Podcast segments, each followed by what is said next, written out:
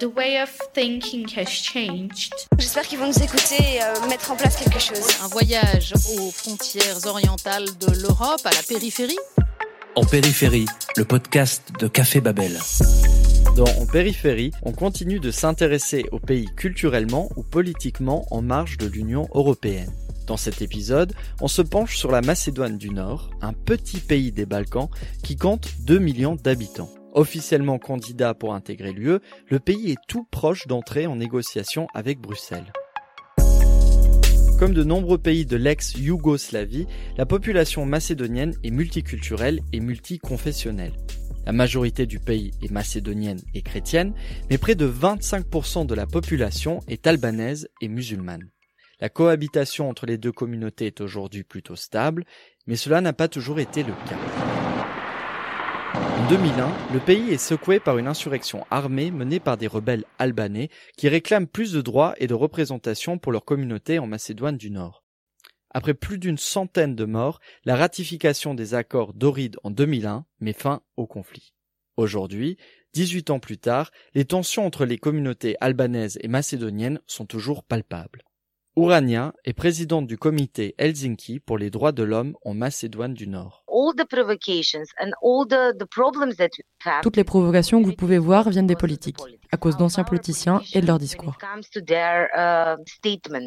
Les politiques dont Ourania parle, c'est notamment le VMRO-DPMNE, un parti chrétien et nationaliste au pouvoir de 2006 à 2016 qui reste très influent dans la politique macédonienne. Il porte un discours nationaliste qu'il a traduit en actes lorsqu'il était au pouvoir. Par exemple, via le projet Skopje 2014 qui visait à réaménager la capitale du pays.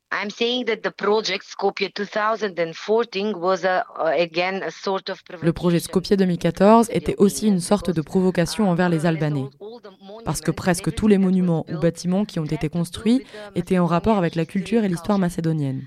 Um, à Skopje, vous savez, on a l'immense croix du millénaire sur le mont Vodno, qui surplombe la ville, dont la construction a été terminée en 2009. Uh, C'est quelque chose qui n'est pas correct quand on pense que la Macédoine est une société multiethnique et multiconfessionnelle.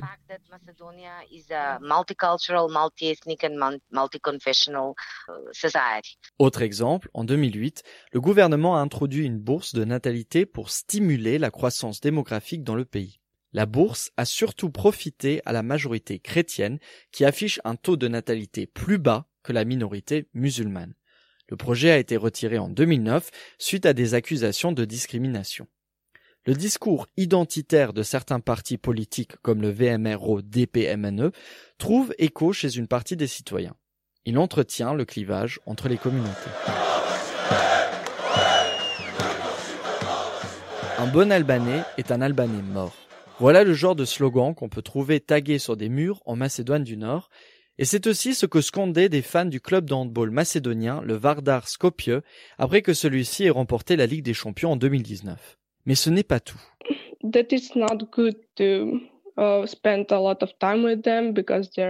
On nous dit qu'il ne faut pas passer trop de temps avec les Albanais, parce qu'ils sont musulmans et pas nous, et que c'est un problème. On a déjà entendu l'expression nettoyer la Macédoine, qui se réfère aux Albanais. En gros, qu'ils devraient renoncer à leur appartenance ou bien quitter le pays. Clementina est une jeune étudiante macédonienne issue de la majorité chrétienne. Elle a 18 ans et elle vit à Skopje, la capitale. On a longuement parlé du fait qu'en Macédoine du Nord, Albanais et Macédoniens ne vont pas à l'école ensemble. Il existe des établissements distincts pour chaque communauté, ou alors des écoles dites mixtes où albanais et macédoniens ont soit cours sur un même campus mais dans des bâtiments différents, ou dans les mêmes bâtiments mais à des heures distinctes. Une séparation dès le plus jeune âge qui n'encourage visiblement pas la cohésion entre les deux communautés. C'est bizarre d'avoir des amitiés entre nos deux communautés. On est vraiment séparés. Il y a eux d'un côté et nous de l'autre. Pour moi, c'est possible, mais pour beaucoup de personnes, c'est pas envisageable. C'est bizarre pour nos parents, pour la famille en général, de nous voir nous mélanger. Clémentina m'avoue également qu'elle n'a jamais vu de mariage mixte dans son pays. Un sujet aujourd'hui encore tabou d'un côté comme de l'autre. Et justement, comment appréhende-t-on cette question de l'éducation de l'autre côté, le côté de la minorité albanaise This podcast is a part of Europod, the first network of podcasts on Europe. Politics, economics, culture. Search for Europod in your browser or directly on Apple Podcasts, Spotify, Google Podcasts, and all listening platforms. Europod. Europe at your ears. Blendi a 17 ans et étudie au lycée de Tetovo, un lycée albanais. Il est également président d'une association étudiante qui rassemble des jeunes des deux communautés. Um, en classe, mon prof d'histoire est venu vers moi et m'a dit Tu es albanais et au sein de ton mouvement étudiant, tu portes aussi la voix d'étudiants macédoniens. Pourquoi tu leur donnes autant de pouvoir Et je me suis dit On n'a pas besoin de se détester les uns les autres. On fait tout de même face au même problème. Selon Blendy, certains professeurs, qu'ils soient macédoniens ou albanais, alimentent consciemment les stéréotypes au sein des écoles. Parfois, on a des profs d'histoire, d'albanais ou de macédoniens qui s'adressent aux étudiants en reprenant des clichés typiques. Comme par exemple que la Macédoine est une nation superficielle et de l'autre côté que les Albanais viennent des montagnes.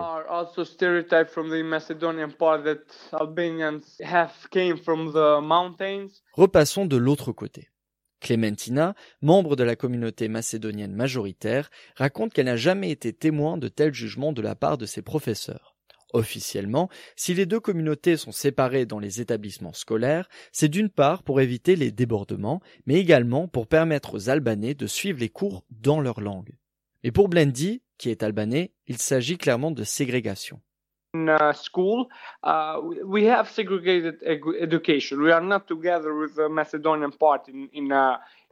À l'école, il y a une certaine ségrégation. Nous ne sommes pas avec les autres élèves macédoniens sur les bancs d'école et dans tout le processus d'éducation. Moi, j'ai travaillé et fait des projets avec des étudiants macédoniens, des étudiants turcs et d'autres ethnicités, et je vois bien qu'on n'a jamais de conflit. Il y a juste cette paranoïa omniprésente qu'on pourrait avoir un nouveau conflit comme en 2001.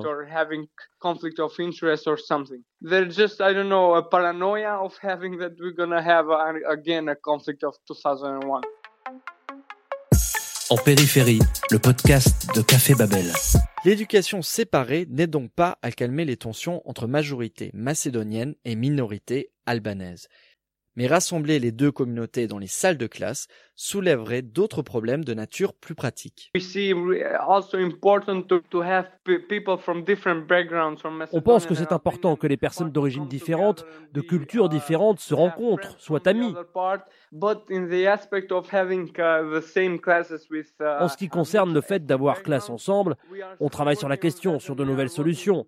C'est juste le problème de la langue parlée dans ces classes qui se pose. Quelle langue choisir si on décidait de donner cours aux deux communautés en même temps? Pour les Macédoniens, le choix du macédonien tombe sous le sens. Mais pour les Albanais, ce n'est pas si évident. Les accords d'Oride de 2001 ont fait de l'albanais une langue officielle en Macédoine du Nord. Une avancée à laquelle beaucoup d'Albanais ne sont pas prêts à renoncer vu les traumatismes auxquels elle est liée. Maybe in other other cities, maybe it can work, but when it comes to the Peut-être que dans certaines villes, ça pourrait marcher d'avoir le macédonien comme langue principale. Mais à Tetovo ou Kumanovo, par exemple, qui sont deux villes qui ont été plus affectées par le conflit de 2001, je ne pense pas que les étudiants accepteraient de se mélanger en classe et de parler le macédonien. Certains étudiants ont perdu leur père dans le conflit. Et vous ne pouvez pas changer leur perception et leur état d'esprit en une seule nuit, en ce qui concerne la population d'en face. Mais si on faisait des classes mixtes, pour l'anglais par exemple, ça pourrait marcher, ou pour le sport.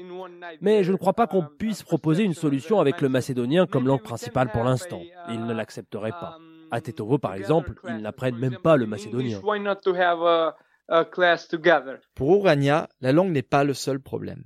Les deux communautés pour s'apprécier, devrait également apprendre à se connaître davantage. What I, I think that we are missing in our society is Ce qui nous manque dans la société, c'est une éducation décente pour créer de la confiance parmi les jeunes des deux communautés.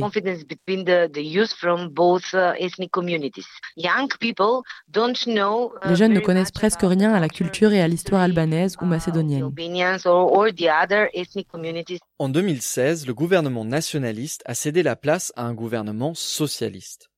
Pour Urania, ce nouveau gouvernement a fait des efforts pour améliorer la situation entre les deux communautés. Depuis l'année dernière, par exemple, en Macédoine du Nord, l'albanais peut être utilisé pour les procédés administratifs et lors des débats à l'Assemblée. Mais le gouvernement socialiste a été contraint de démissionner en janvier 2020 suite au refus de l'Union européenne d'ouvrir les négociations d'adhésion avec la Macédoine du Nord. Cela nous amène à cette question. Un rapprochement de la Macédoine du Nord avec l'UE, voire une adhésion, peut-il œuvrer à la réconciliation des deux communautés?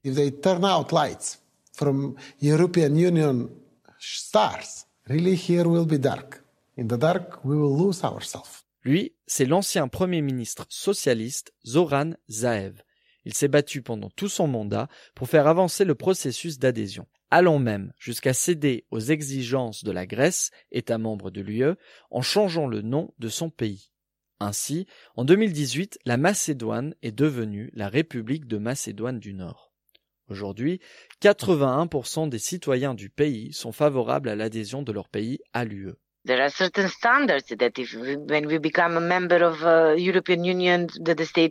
sûr, il y a des standards qu'on devrait accepter et appliquer si on devenait membre de l'Union européenne. Et les deux communautés savent très bien que l'UE est l'objectif qu'on doit atteindre à un moment et que c'est important pour le pays. Je pense qu'en termes de diversité et de tolérance dans la société civile, on ne peut aller que de l'avant en devenant pays membre.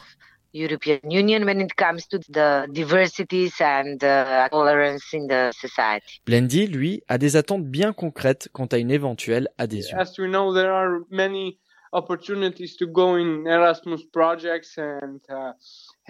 En Macédoine, il y a beaucoup d'opportunités pour faire des projets Erasmus, suivre des universités d'été qui sont financées par l'UE.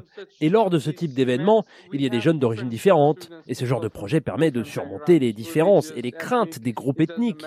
Ça aide beaucoup pour apprendre à se connaître les uns les autres et à s'accepter. C'est dans ce sens que je pense que l'UE va nous aider.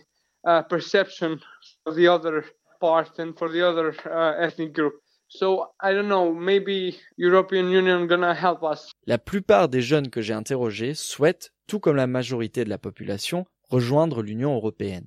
Ils estiment qu'elle pourrait notamment améliorer le système éducatif, vous l'avez vu aujourd'hui si particulier. Un système éducatif pointé du doigt par la Commission européenne en 2013. En mai 2020, ce sont les chefs d'État de l'UE qui s'immisceront dans le débat macédonien. À Zagreb, ils discuteront de la question du processus d'adhésion de la Macédoine du Nord. Pour l'heure, on se dit au revoir et à la prochaine pour un nouvel épisode de En Périphérie, le podcast de Café Babel. Merci à celles et à ceux qui ont bien voulu partager leurs histoires avec nous. Merci à Léa Marshall ainsi qu'à Antoine Lheureux. Et merci à vous qui nous écoutez. À très vite. Retrouvez ce podcast sur le site de Café Babel, sur toutes les plateformes d'écoute et sur le réseau Europod.